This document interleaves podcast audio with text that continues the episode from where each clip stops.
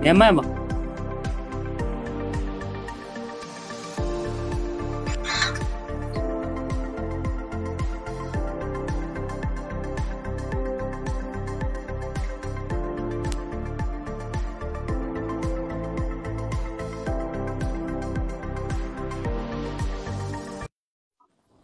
嗯，教晚上好。哎，很好。嗯，你们两个老学员了哈，那我们就可以直接开始哈。好，直接开始。教练好。好的。艾米丽好。嗯。知行合一好。周末愉快。周末愉快。最近最近在忙啥呢？呃，我们这儿呃工作量很大，嗯，忙的工作很多。呃，又是大气污染治理，又是创城，然后还有干了很多这种非职能的工作，嗯，这不礼拜六、礼拜天也不让歇，然后还在加班啊，整天开会。你们那儿怎么样？我我还好，我最近的话，呃，不算太忙，然后今天我也是刚学习吧，刚学习，然后。就是今天，今天也是周六嘛，然后学习学了一天，然后晚上大概七点钟刚到家吧。就是哦，其实要是不想忙的话也没什么事，然后想忙的话事情也蛮多的。啊，你说工作之余还要学习吗？嗯，对的，还要再提升一下那个技术还有理念方面的。啊，是指跟工作性质相关的，嗯。嗯，对的，是这样子的，因为都在转型嘛，嗯。转型，具体怎么转，怎么个转法啊？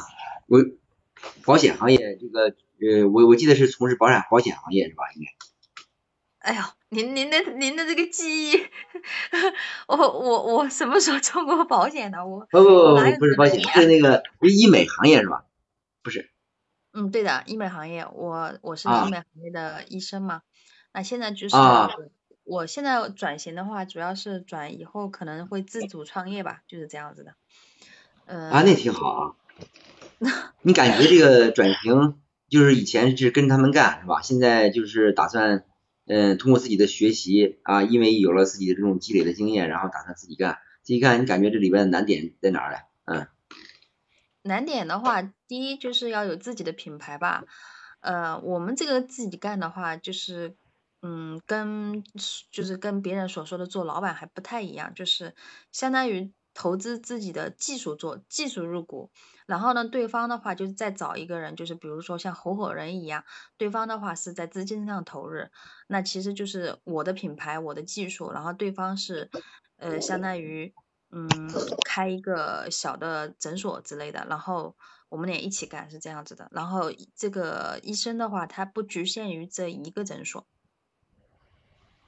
哦，嗯，啊，也就是说找个合伙人，然后直接那个合伙人有什么要求吗？嗯，嗯，至少说就是两个人能就是理念嘛，各方面要差不多就可以了吧？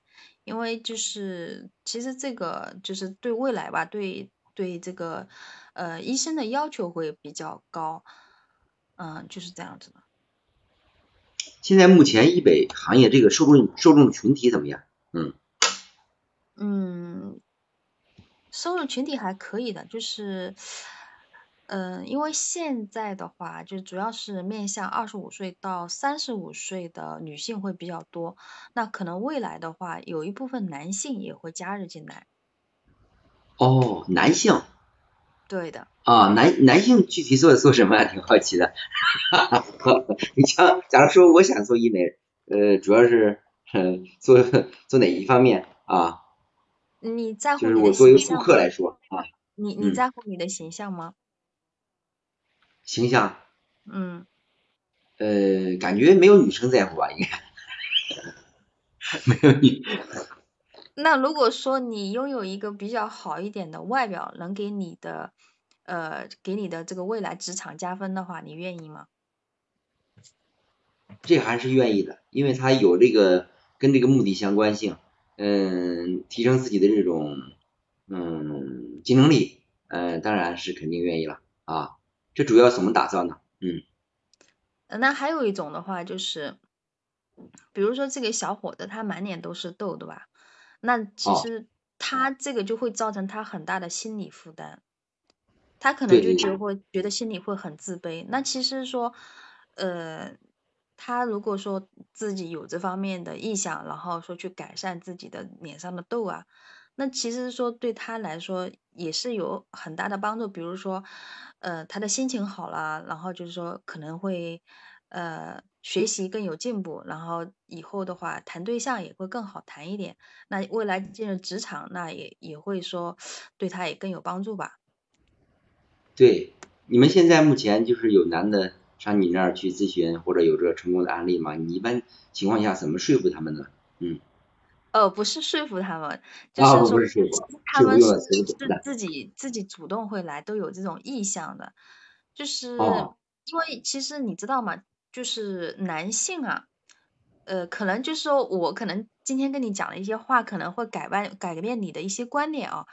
其实以前你以前就是大多数人都会觉得，这个脸上长色斑啊，应该都是女性去会长这些色斑，其实不是这样的。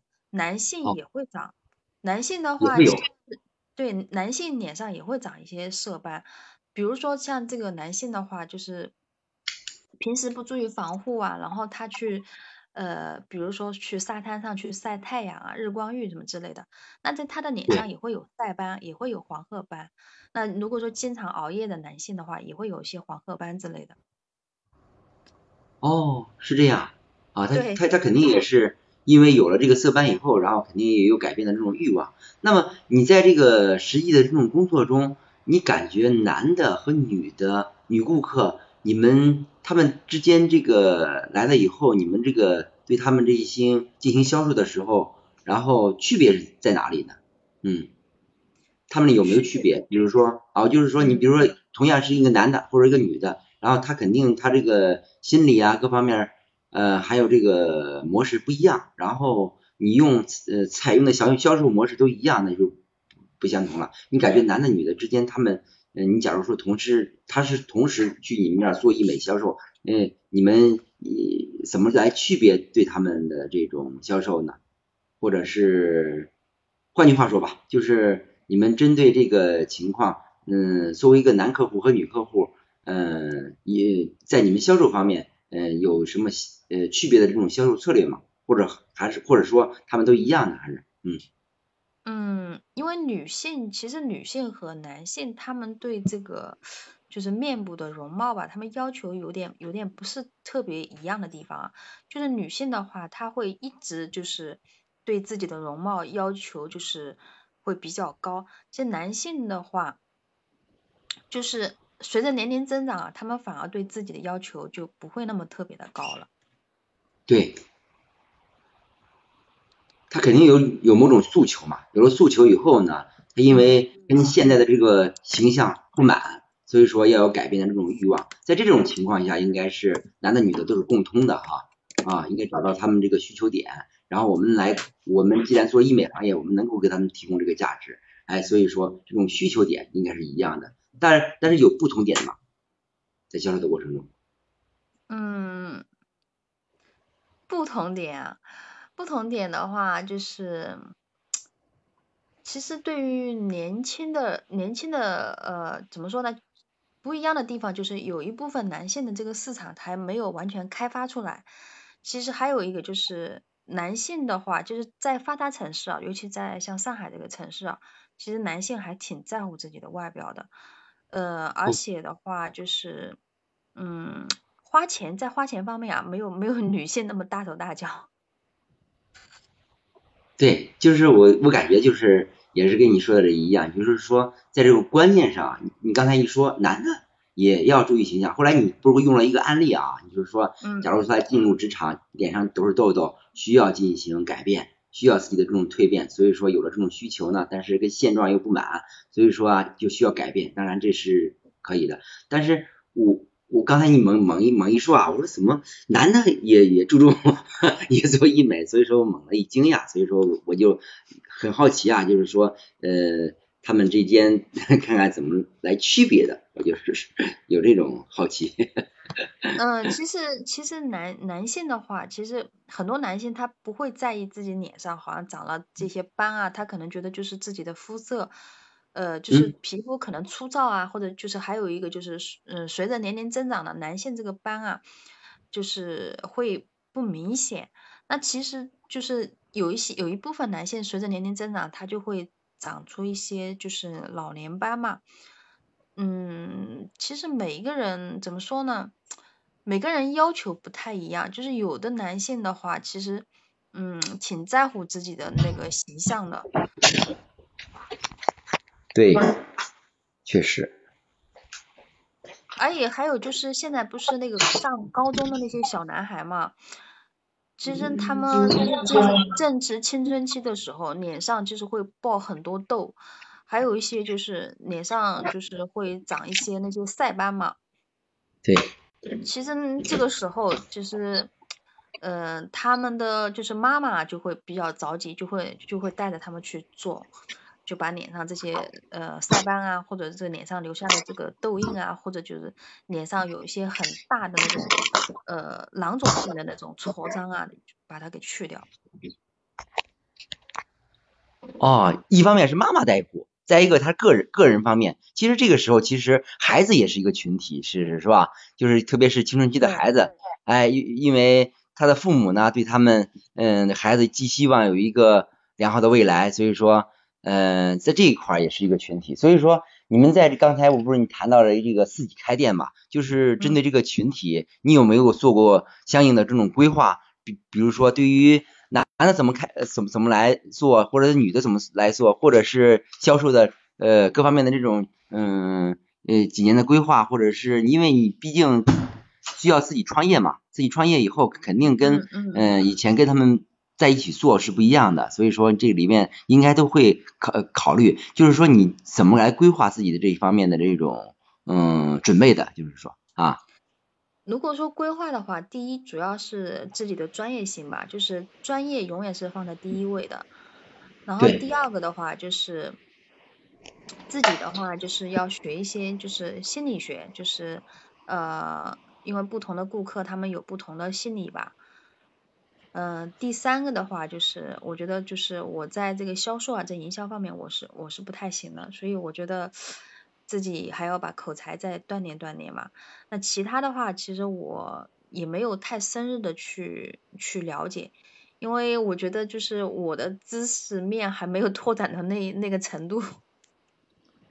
对对对，呃，因为我有一个什么案例呢？就是以前啊，我认为他们很多开药店的啊，就是就是说非常简单的一个药店啊，嗯。当时呃就是一个涉及到转型的问题，呃，一个人以前在药店上班啊，然后也是帮助卖药的，呃，卖药后来自己打算单干，单干以后呢，还以为开药店能有呃需要呃多多困难的事儿呢，所以说后来跟他一聊天啊，跟药店老板一聊天，啊说现在我自己当老板了，结果呢需要面临的问题特别多啊，今天这个证，明天那个证，一会儿这儿来检查，一会儿那儿来检查，所以说需要应对方方面面的事儿，非常的焦虑，跟以前根本就不一样。现在我就是说，一方面又要顾专业，一方面呢又要呃顾销售管理等等一包括应付上面的检查，所以说忙得焦头烂额，呃感觉嗯、挺那个什么的，就是说这种转型以后给自己带来的压力挺大的。我就我感觉就是说你刚才提到了转型这方面，嗯、建议也需要考虑考虑。哦，是这样子的，因为我们现在就是基本上都是老板开一个诊所，然后就是那医生的话是相当于不固定在一家医生呃一家那个诊所的，呃，就是会有自己的品牌，其实也是相当于转型，相当于创业嘛。就是不像以前可能说固定在一家，那你这这个时候的话，就是你会有很多的顾客，那其实就是你不用操心去说，啊、我办诊所啊这些东西你，你不用去操心的，因为这是由老板老板来决定的。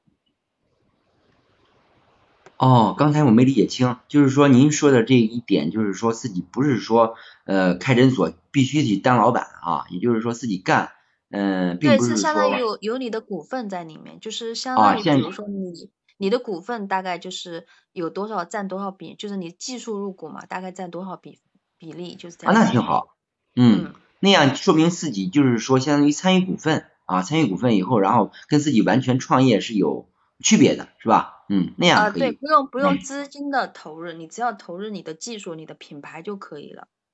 那还是蛮不错的。然后只要是技术第一，技术为王，能够把这个客客源招来，招来以后呢，按股股息分成，这样其实对于呃自己的这种技术要求是很高的。只要是技术 number one 就完就 OK 了，那挺啊，好。对对对，是这样嗯子的。对对对对，挺好，那不错。嗯，哎，那这个知行合合一老师，那你就是，嗯、你最近就是有没有什么新的打算啊，什么之类或者规划？哦，你是指哪哪方面的啊？就是你比如说你的职业规划啊，什么之类的。哎呀，我们这个算体制内吧，体制内相对来说很多规划呢，跟自己的想法当然可以有啊，但是呢，需要各方面的因素啊，所以说在这一块呢，对于自己的这种职业和学习规划，我感觉还是偏重于学习规划吧，因为当自己提升不了职务的呃情况下，尽量的规划自己的这种。嗯，提升自己的这种能力啊，也是一个价值取向。所以说，我现在偏重于，呃，对于自己的这种学习方面的这种规划，而对于这种职业还是没打算。因为什么呢？我们毕竟在小县城嘛，嗯这个县城呢，相对来说，呃，也算束缚了我的这种发展吧。因为，嗯嗯，我的妻子、孩子，呃，两个孩子啦，然后从这儿也买房啦，也安家啦，所以说没有那种创业啊或者出去闯啊这种恐无知的。毕毕竟现在岁数也大了，感觉是应该大了啊。呃，因为嗯现在这种不像那种小年轻可以什么不怕，世界很大，我要去闯闯，我要去看看，没有那种冲动了。所以说就是按部就班的，打算就在这个县城去混了，感觉也挺舒服的，挺舒服的。嗯、就是每每天会加加班呐、或者提升提升自己啊，呃等等，整体整体下来应该说也算比较合适。站在这种基点上呢，以前以后呢，我就感觉在这种现有这种工作的这种基础上，如果往前能够更进一步啦，当然更好了。如果要是即便进步不了啊，所以说就是主要投资自己的大脑呢，主要在这种口才呀，或者这种写作呀，呃等等，找一份自己的这种技能，以后若有机会的话，可以尝试的投投稿啊，或者是嗯、呃有一些这种副业啊等等，这种副业当然是嗯站在这种嗯工作基础上指的，这是我的往前的一些这种规划啊，是这样。呃，那那您就是打算以后做哪些副业呢？副业，嗯，因为我啊，就是在单位啊，以前就是主要是靠这个写嘛，呃，写这种公文呐、嗯、嗯包括这种每时候，呃，有时候会写一些自己的这种随心洒想啊，等等这类的。所以说我我的以后的这种方向，我感觉那次跟汤姆教练也也聊过，他就是说你可以针对这个，嗯、公务员这种培训啊，或者是写作培训啊。呃，搞一些这种公众号啊，或者是录一些视频节目啊，选择自己所擅长的，然后找一些这种产品可以录下来。包括我们现在这个体制内很多这种教呃写作文稿写作的，你比如说体制内这种文稿怎么写，然后怎么来运作，包括什么讲话稿，呃，怎么来呃搞一些风格啊这方面的东西，其实也也是很有现成经验的，不用自己创，可以复制他们的这种经验。然后慢慢的加上自己的一些这种特色，其实完全也可以搞呃自己的这种创作理念的。刚开始的可以呃嗯就是先投投稿，公众号投投稿，或者是嗯在杂志上投投稿，这样也可以赚一些稿费。慢慢的技术成熟了以后呢，再在新的方面，比如说自己开个公众开设一个公众号，或者是嗯就跟汤姆教练一样录一些视频，在喜马拉雅电台录个视频呐，或者公众号上录一些节目啦，这样呢。呃，通过社群这经济也可以实现自己的这种发展。另外呢，可以跟着汤姆教练，假如说以后有需求的话，可以利用业余时间搞一些这种呃教育培训，哎，也也是符合自己的这种发展方向的。总体总体来说，我感觉只要有利于自己成长的，就可以去做嘛，啊、嗯嗯，哎，您的规划还是蛮清清晰的，呃，那就是说，呃，其实像我，我就没有这个能力去写什么东西，因为我觉得第一我时间有限，第二我觉得我在这个写作上面确实也是不容易静下心来，我觉得。你在啊写作上面，就是你刚才说的，你写作你肯定是有一些，就是比如说呃哪些心得什么之类的。呃，写作还是有有有有点心得的。你是指，反正就是说，平常嗯、写文章啊这种心得啊。嗯，这个呢，其实啊，刚开始，尤其呃写公文的时候，也是挺头疼的，因为当时不会写吧，所以说就想着啊，天下文章一大抄，于是就是只要是看你会抄不会抄，然后进入这个行业以后呢，结果就是东拼西凑。说起这个来，还其实闹了很多笑话。嗯嗯但是我跟我爸爸，我爸那时候是高中毕业，高中毕业，嗯然后我刚参加工作，因为那时候学的是理科，后来呃嗯结果 偏偏就从事了这种文学的这种这种工作，嗯结果呢，以前呢就是上学的时候语文呢不是太好啊，因为高考作文当时写的 就非常差劲，因为拉分拉比较比较多，所以说偏偏就从事了这种嗯文学写作这一块儿。刚开始就是非常不懂这个行政机关的这种文体的，所以说就是求助于我爸爸。但是但是我们一起领导交交办了一个任务，让写一篇这种公文，就是需要评先评评优的那种事迹材料。结果嗯苦苦的这种熬了一晚上，然后东拼西凑，从这个杂志上抄点，从那个杂杂志上抄点，最后写了一些文章。呃，结果扔到我们领导这儿，我们领导当时就给我嗯就跟我们画地图一样，拿这个稿子就从上面画改，改了以后嗯光剩了同志们，其他的全部都删 删除了，但是对我打击挺大。那是你刚开始的时候写作的时候是吧？啊，刚开始写作的时候，后来就是知道啊，虽然说就跟咱后来就是，特别是加入咱们口才界以后，我感觉对自己的写作也嗯有了很大的这种改变。因为以前写作啊，总是认为啊，就是没有自己的观点啊，就是就是抄抄拼拼。后来呢，就是说先有结构啊，先有主题，有了主题以后呢，就有框架，有了框架呢，然后再添素材啊。其实这种大道大道理啊、其实这种规律性的这种认知啊，都是相通的。跟口才的这种核心理念也是相通的，所以这就是一个最基本的感受吧。再根据这种主题呢，然后再定几个子观点，然后子观点当中啊，也有一些逻辑关系啊，啊，包括这个素材呢这种把握啊，无非就是把这种里面的那种素材换成我们嗯公文体制相关的内容，把这个素材一填，就跟咱们这个练条理表达一样。其实最后啊，真正的练到炉火纯青的这种状态，就是完全就可以写出来了。自己就是定几个主题，然后分几个子观点，然后就就看看看别的地方做一个借鉴，哎，然后其实抄，其实抄他们的这种呃变抄了以后，就是为了让他们的素材为我们服务嘛，啊，站在这个角度，其实就 OK 了，OK 了以后就有了自己的这种思想了，慢慢的就是对人有了这种体会，特别是在跟汤姆教练学习了以后，就体会更深了啊，这就是我的这种方面的这种体会。其实我刚才呃很感兴趣啊，就是说，其实术业有专攻，你刚才说你不会写，或者是说写的时候，嗯嗯没有这种感觉，其实有很多时候啊，就是嗯术业有专攻，我感觉您在这个医美行业做这种专业技术，其实无形之中啊，他对于这种嗯写作这种要求也不太高吧啊，呃，这个这个写作啊，其实对我们来说要求也很高的。其实因为你知道，就是呃，每个医生他在宣传自己的品牌的时候啊，他都要写一些科普类的文章。呃，这啊样子的话，就是会吸引一些粉丝过来。那其实你的嗯粉丝越来越多的话呢，也就是你的客户也会越来越多啊。呃，同时也在宣传你自己，对吧？对对对那这样，时间关系，我们先暂停哈。我哦们聊二十二十多分钟了，嗯，今天因为人少，就让你们多聊一会儿。啊，那个来，你俩先聊聊吧，感受。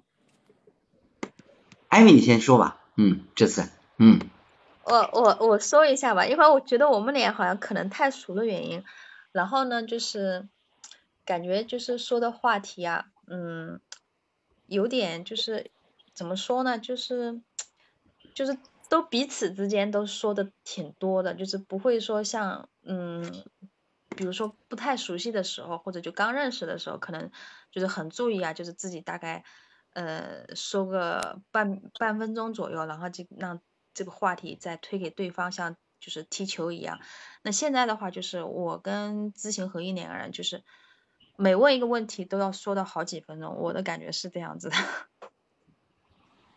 嗯，知行合一呢？啊，我的总体感觉啊，就是今天谈话的这种亮点呢，我感觉还是有的。呃，虽然说刚才艾米说了，就是熟了，然后就把这个话题有时候，嗯，就没有那种限制啊，说聊天必须啊，呃，回答的回应的时候不能回应太长时间。但是我感觉就跟练一项武功的一样，到了一定这种层级以后呢，有时候就可以不太拘泥于这种形式，有的时候就是一种自然的流露，或者你想多说一点，或者他想多说一点，这样其实只要对方愿听。哎，也就是完全可以不在意形式，那其实就是我们刚开始练习的时候要求的，就跟打乒乓球一样，刚开始练的时候啊，要求一板一眼的，到最后真正的用用用上来的时候，就可以融会贯通，不再在意那种形式，一切化这种嗯这种条条框框于无形，哎，这个时候就是有效的。嗯，没声了呢。在的，我在的，可能知行合一那边没有声音了。他可能又来电话进来。嗯。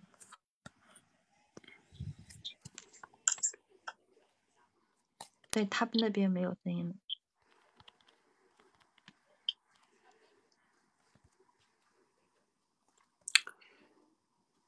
让他重新连。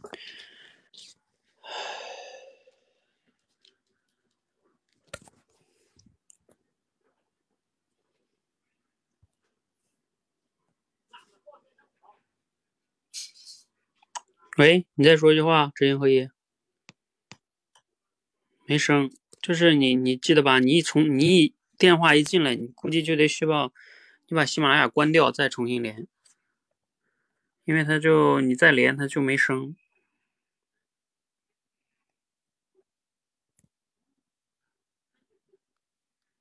喂，哎，现在没事了，嗯，嗯，现在应该听见了吧？可以了，可以了，可以了是吧？啊，刚才说的亮点就是说那种如影随形的那种融会贯通的那种感觉，呃，那个需要提升点呢，我感觉还是需要挺多的，呃，特别是刚开始啊，嗯，可能是我们办公室有人的事儿，当时说的时候总是一个观点呢，反过来调不去的说，或者有个问题呢，有时候问不清，记得呃，我我当时有有这种感觉，然后说话的时候还是有那种不简洁、嗯啰嗦的这种习惯。嗯，最终啊，我感觉症结呢，就是因为当时呃语速太快，或者是受外界环境的这种影响。嗯，第三个呢，最核心重要的一个原因就是什么呢？就是没有想好啊，问什么问题，总是急于把这个自己的这种想法表达出来，结果导致啊，在说的过程中，嗯，啰嗦，包括表达观点的时候，有时候还是存在这种不简洁的这种现象。嗯，下一步呢，其实提升规划呢，就是按照汤姆教练所说的，就是把这个呃六十秒扩大。训练就是想一个观点，六十秒啊，继续练起来，练起来，然后弥补自己这种短板吧。嗯，这就是今天的这种体会。嗯嗯啊，好，我们来看一下哈。嗯，先说说我整体的感受吧。嗯，我整体听下来呢，就是你们前边呢，因为一直围绕着艾米丽的这个转型，然后呢，是吧？就是做什么呀？因为这个呢方面有一点点偏向于，感觉偏向于事实类的信息还是多一些，是吧？就是嗯，转型这个部分，你看都是转型做什么，然后嗯，什么市场的区别啊，男女的区别呀，当然这里边可能也有观点啊，但是呢，它这种观点不是说涉及到那种，嗯，就是那种个人化的观点，是吧？它还是说一个市场规律，还是客观的，有些客观的方面的。嗯嗯，所以你们这一大部分呢，都是在聊这一块儿，这块儿花的就是时间会比较长。当然呢，那你说这块聊的深不深入呢？嗯，顺畅倒是比较顺畅，因为这是一问一答嘛，而且呢是你自己要做的这个方面，知行合一就围绕这个一直在问，这是顺畅的是顺畅，但是说深入呢，我觉得可能知行合一刚才也说了，就是提问那块儿可能提的不是，有时候他提问有一点感觉不是提的那么的精准，嗯，所以导致前面没有聊的这么深，是吧？就是关于这个你转型医美这个创业这个事情。然后后边呢，就是这一部分呢，哈，好像你终于反过来问他一个规划，是吧？嗯嗯。然后他就讲了一下他这个规划。嗯，你们大体就包含这么两个部分。那这两个部分呢，先说说前边吧。前边呢，嗯，前边因为你一直基本上处于回答的一个状态。对吧？嗯嗯，就是，嗯，你看，因为你最开始提问问他在忙什么，嗯，嗯，他又问你呢，你在忙什么？然后你就说，因为学习在转型啊什么的。然后刚因为你这边有个转型嘛，他就围绕这个转型这个词就开这个关键词就切进来了，是吧？嗯嗯，然后就开始问你这个关于转型的事情。嗯，可能就是刚开场这块呢，对你来说哈，就是说，他因为前面也说了一些，你看他说什么做无手顺利，他还提了一个词，就是啊，什么周末不休息，要做一些非职能的工作，是吧？嗯嗯。就这个其实也叫关键信息，就是一个人，你看他周末还要加班，然后加班干的呢还不是自己本职的工作，哈，你想啊，这个这个背后人肯定是就是有一些情绪的啊，或者说怎么样，是吧？嗯嗯嗯，就是这些点其实是你可以抓住去问的，嗯，去聊的，嗯嗯。那当然了，因为你没有去抓，然后他抓住你这个转型这个点了，就一直在问，嗯。那其实他他前面一直在主要在提问，对吧？他问你自主创业的难点在哪儿，像这些问题都也都还算可以，是吧？因为是开放式问题嘛，是吧？嗯嗯。然后你就有去介绍嘛，嗯。还有自己品牌，对方入股，然后他又问，那那个合伙人有什么要求吗？嗯，像这个倒也都还行，这些问题，嗯，对，理念要差不多，嗯，受众群体，嗯，未来的男性，反正这些问题呢，它就像一个怎么说呢？就是因为你要创业，所以他就围绕这些是吧？可能是重要的问题，我都问一遍，是吧？嗯嗯，这是这种，就我刚才说的嘛，就是事实类的比较多。对，事实类。可能，嗯，可能就比如说，要是我问的话，我可能会怎么问一点，会有一点更深入一点。就是说，你说你要转型创业，然后我可能会说，啊，那你现在的跟你现在的这个工作的区别是什么？嗯，因为你应该是现在在一个。正规医院里是吧？嗯嗯嗯，是比较正规一点，大医院是吗？嗯，也也是相当于门诊、门诊诊所之类的。哦，那那你现那你这种转型跟你现在的区别是什么？只是说你现在没有技术入股是吗？或者说你个个人品牌还没有那么好是吗？嗯，现在的话就是相当于就是应该应该说就是相当于给。呃，给这个诊所或者给这个门诊部干，但是没有技术入股。还有一个就是，呃，那收入的话，肯定就自然就是要比那个未来的话，就是技术入股啊，个人品牌的话要低很多。嗯，OK。所以，所以你看哈，就是说，要是我的话，我可能会问这个，嗯嗯，因为问这个呢，就会更了解你的这个动机呀，是吧？嗯。然后包括，可能还可以问问，就是说，你准备大概，嗯，还还有准备还要准备几年，对吧？去去做这个事儿，嗯，就是一个规划哈。当然，他问这些问题倒也还行，就是了解一下，是吧？未来的这个男性啊，什么这个话题，当然也挺有意思的哈。做什么？哎，你当时在跟他聊这些话题的时候，你自己有什么感受？就是他一直在问你这些话题。嗯，我自己的感受啊，嗯，其实我觉得不够深入，不够深入是吧？对，嗯，是，嗯，对，就是我也觉得哈，就是要是如果想深入一点呢，嗯，可能就是我刚才说那种，就是比如说，嗯，你为什么非得要离开现在这个这种模式，是吧？嗯，就是这样的话，就会涉到你个人的这个选择的观点，是吧？嗯嗯然后你这样计划多久了呀，是吧？嗯，然后现在还还还，比如说还还阻碍你的还有什么呀？像你不是有谈到什么，就是你的专业技术品牌嘛，是吧？嗯，就这些，就这些，因为你肯定可能还不够嘛，是吧？嗯，嗯，那嗯比如说你可能还要花多久来积累，是吧？然后就是可能还阻碍你什么，还在阻碍你哈，或者你这方面的打算、具体的计划，是吧？嗯嗯这样是可能具体一点吧。嗯嗯，对的，是这样的。因为他这个呢，就会变成一个，嗯，就是问就是创业的相关，就我说的客观事实类的问题，是吧？跟你呢关系就没那么大，甚至有一些问题呢，它都是关于什么销售类的，关于什么的，好像因为你也不是做销售的，对吧？嗯啊，你也嗯。不是那么懂，嗯。嗯。啊，尤其是你前面他都其实他这里边就体现他有一个问题，你前面都说了，就是说你不是做销售，是吧？就是他自己来的，嗯是吧？嗯然后他后边还问说，这个男的跟女的在销售上有什么区别，是吧？嗯，就是这嗯个还是不一样的，就是他这个词用的就不好。要是我问的话，我可能会问说，哎，那你们在服务这个男顾客和女顾客，是吧？就是说这些顾客上边，就他们有什么样的一些区别呢？或者说他们在需求上，是吧？嗯，嗯嗯。这些你可能会比较了解一点，是吧？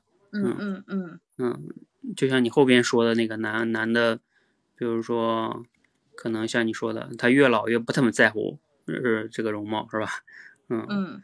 等等等等哈，或者是像你刚才说的，这个在花钱上会在乎一些，是吧？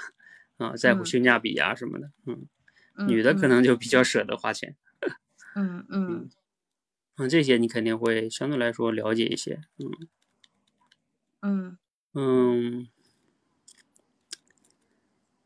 问你开店的规划，他问的问题就比较大，嗯，你看，比如他后边又问一个说，啊，你自己开店就有什么规划吗？嗯，这个这个问题呢也比较大，后来你就说的比较笼统，对吧？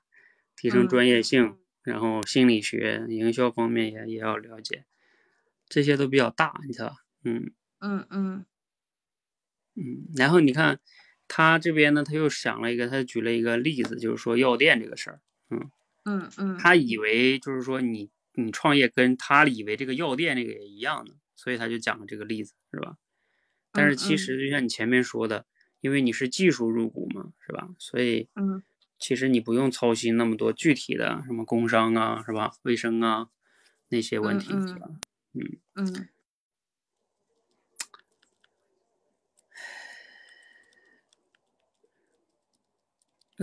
然后嗯，反过来呢，当然你在问他的规划哈，嗯，你问他的规划这个，其实这个问题问的也有点大，嗯嗯嗯是吧？就是因为你应该知道他是公务员吧？嗯嗯，知道的。嗯，对，你要知道这个公务员啊，他有的时候他确实是就是自己很难完全规划自己，嗯，或者说你问的时候，你应该就是如果你知道，你应该铺垫这个，你知道吗？就是一个问题啊，往往是要具体一点，就比如说，嗯哎啊，我只了解到知行合一，你是做在公务体制里哈，体制里的嗯话，像你在工作上，那你自己是怎么样打算的呢？是吧？你像我的话，我们不是在体制里，是吧？啊，我们可嗯能会创业，但你们估计，呃，你是怎么想的呢？哦，你看啊，你这样的话，他就会感觉到，哎，你也是了解他的，是吧？嗯，然嗯后嗯就不至于像你问的那么大，嗯，你问那么大，他你看他自己又说了一个，他说他问你，你你是指哪方面的？你发现没有？嗯嗯然后你又说啊，工作方面吧，嗯，那你看啊，就是证明你前面那个问题问的太大了，嗯，他他不知道怎么回答。你那个，太大了，太笼统，嗯。嗯嗯。嗯，然后呢，他你看他自己后来说了，就是体制之内嘛，这个等等等等哈，年龄也大了哈，嗯，然后他讲完这个呢，后边结尾的时候是说到了一个副业这关键词，那你接的时候你就用做哪些副业？嗯嗯 OK，当然呢，你选的是这个关键词哈，也当然嗯也可以哈。其实前边还有没有关键词呢？嗯，哦，我跟你说哈，就是你这里边嗯还有一个问题，就是在于，就是你在回应上，其实是有一定问题的。你看他前面说了那么多，就是你要应该有一些适当的接这个话，嗯，你会发现你没有接话，直接就来个问题丢出去。嗯对的，呃对的，就是你知道我说的接话是什么意思吗？你现在你可以想想，你应该就是重接？复对方的一部分的话题。呃，我跟你讲，高 level 高水平的接话还不是重复，知行合一他愿意接话就是重复嗯、但嗯是重复会有的时候会让对方感觉到啰嗦啊、就是我跟你讲，高水平的接话不是重复，高水平的接嗯话是去体会对方的某些情感，然后加以概括和总结，或者嗯说能捕捉到对方的某些这种情感在里边诉求。比如说哈，嗯我我给你试着说一下，就是说嗯，他说到啊、这不是体制之内嘛？你可以大概说，嗯哎，是啊，这个在体制里边有时候不是能自己控制的哈。再一个呢，也嗯确实工作的可能十几二十年了，对吧？等我们三四十岁了，啊、有上有老下有小的，也确实，哎，在体制之内也都习惯了，是吧？也不好再有大的动作了。你看啊，这个我刚才说的，不不跟他的不完全一样吧，对吧？嗯就是嗯就是体制之内了，然后包括我也说年龄大了，就是上有老下有小，哎也不方便动。就是呢，对，也是他说这个意思啊、但是呢，嗯你要用简洁的语言把他那个情感，嗯，就是给他那个意思啊。一方面是意思，就是我以前不是讲了吗？倾听分三个层次是吧？一个是他的意思本身，第二个是他这边有没有情绪，嗯就是那种无奈啊，或者说，因为你看他不说了吗？他植物动不了，他自己他自己就是他的植物上在体制里边往往是自己很难控制的，嗯，他不是他想升职就升职的，嗯，嗯这个是需要机会或者什么，他没有办法，嗯，嗯所以呢，就是这些，包括他你要想去别的地儿，他又动不了，对吧？就是这个家庭啊都在这儿，嗯，那那你看这种是有情感啊，对吧？情绪也在这里，诉求是吧？嗯。嗯然后所以你就可以说，哎呀，不过我们也有很多，比如说你可以，你可以再补充一个啊，我有很多那工作比较稳定的国企啊、事业单位的人，他们可能就会搞一些副业，确实是一个，嗯、一一个挺好的方向。哎，那你你你想做哪方面副业啊？看啊，这不一样。嗯嗯嗯，对，就是你前面他，因为你接那些话呢，要是能接的精准的话，对方会感觉到说，就是他会感觉他说的那一段话被你接了一下，嗯，或者说他会感觉你理解他，嗯，嗯嗯。就这个是很很重要的，而不是说你直接就提一个问，然后他又得来回答你，对吧？嗯嗯。所以这个接话肯定是是一种比较高水平的，嗯，就是如果嗯嗯那个这个要要去练的哈，嗯。嗯嗯那这个怎么接？就是你得当别人说的时候，你得能有同理心，嗯，就是能同理到他的那些意思和情绪，嗯，嗯然后你还得有比较简洁的表达能力，是吧？嗯，嗯你才能把这个精准的表达出来，然后再再接一个问题什么的哈。嗯然后他就讲了这个公务员写作方向哈，嗯嗯。后来呢，你就接了一个说自己，嗯，你后边这个，哎，你看你后边这个呢，就会，呃，有接一些，就下边这个，嗯嗯嗯你就说，哎，那你这样，我觉得规划还是蛮清晰的，呃，这个也叫一种接，是吧？嗯，就我做做一个反馈，然后你又接了一个我，对吧？哎呀，我嗯自己就没有这么有能力去写啊，什么也静不下来。其实这个也叫接，啊、就是我和你对比，是吧？你看我就不行啊。嗯，然后你又问了个问题，就是这个心得啊，写作的心得。嗯，当然这个问题也行，因为他要做这个方面嘛，是吧？那问问他的心得哈。当然知行合一你还在是吧？啊，你看你在的话呢，这个就是你这一段说的就太长了。嗯，就是艾米丽，你当时有感受吧？就是他说的嗯这个心得呀、他他我跟你讲，有时候不仅是长的问题，就是我们说条理表达呀，他就是你你要说心得呢，就是一个是要有条理，一个是要简洁。比如说这个就要考考验你自己你看你都以后想要去做这个方面副业的，那你这写作心得，你平时就应该琢磨琢磨，到底你有啥心得？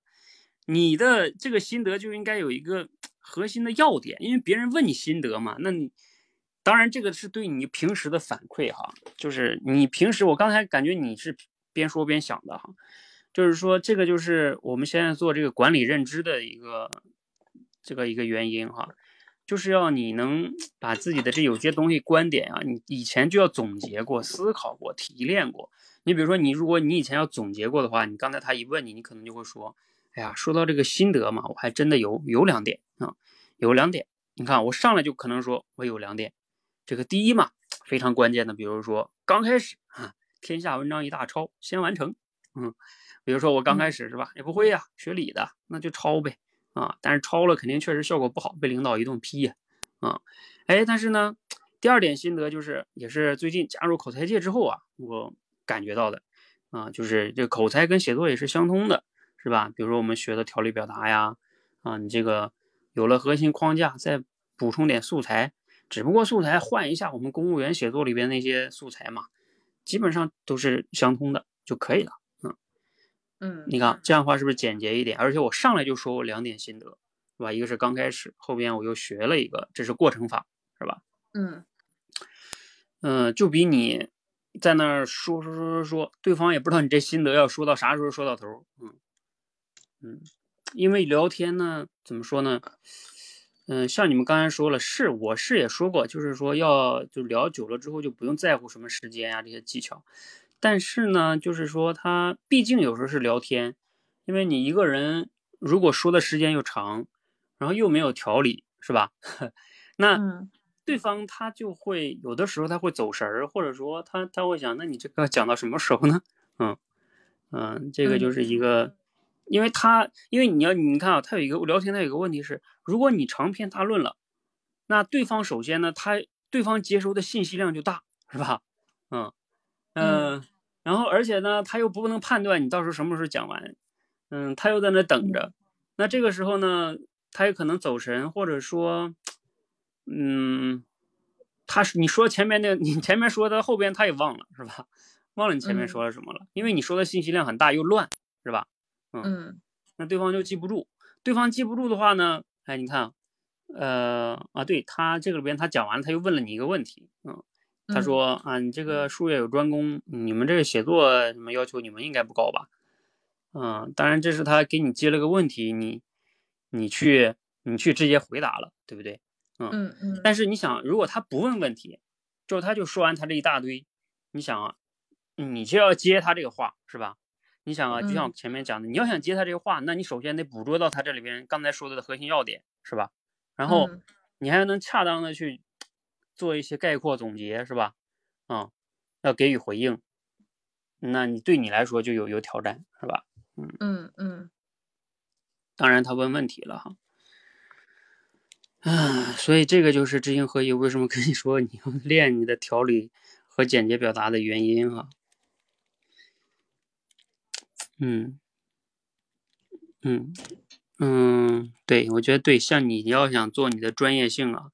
也是要练你的这种推广能力和深度认知的，嗯，尤其你专业在未来这个时代，你像自媒体是吧？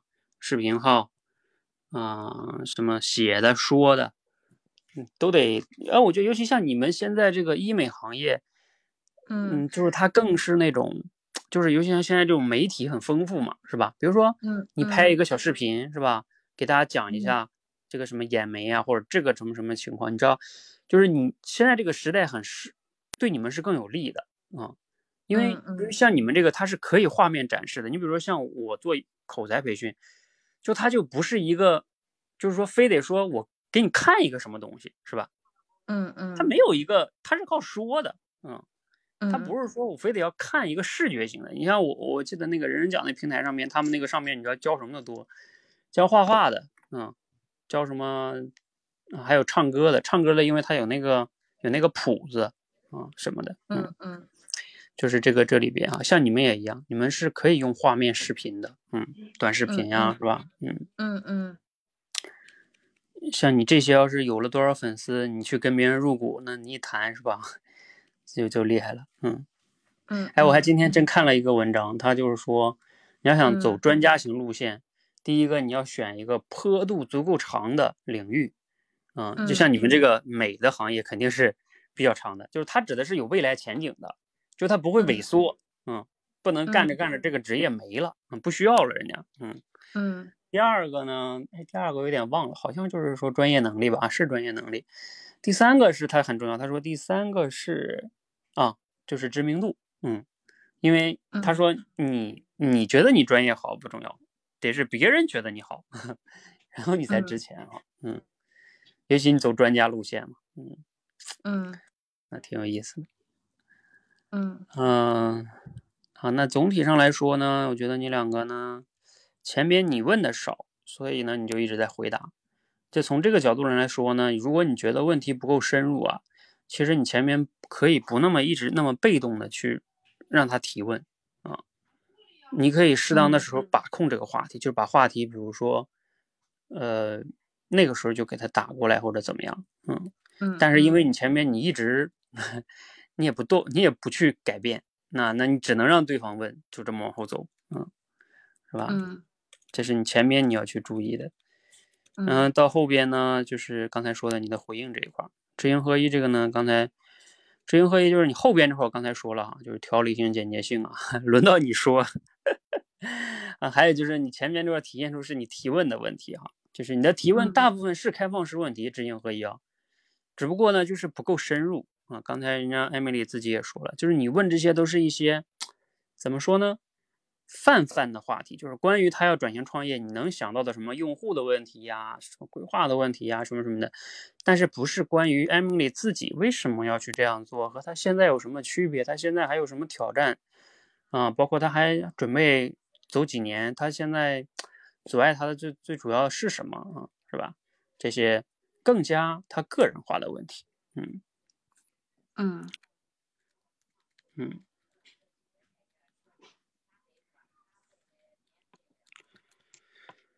嗯，想想哈，嗯，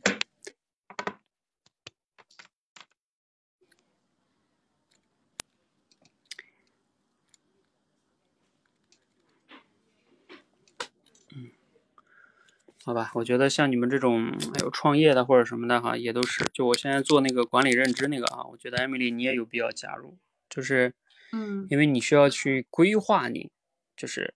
啊，对于怎么样提升你的品牌是吧？你要创业之前，你要怎么样去做？要总结复盘，要去提炼自己的认知，精准表达是吧？就这些，嗯，嗯嗯嗯，要不然你你走到那个个人品牌那条路，你还有很长的一段距离呢。嗯嗯嗯，是的。嗯，我到时候可以发给你哈，你看一下。好，那我们今天先到这里，好吧？嗯，拜拜。有问题咱们再再交流。你们两个有问题吗？嗯，没有了。嗯，好，嗯，拜拜，下了哈。嗯嗯，好，谢谢教练。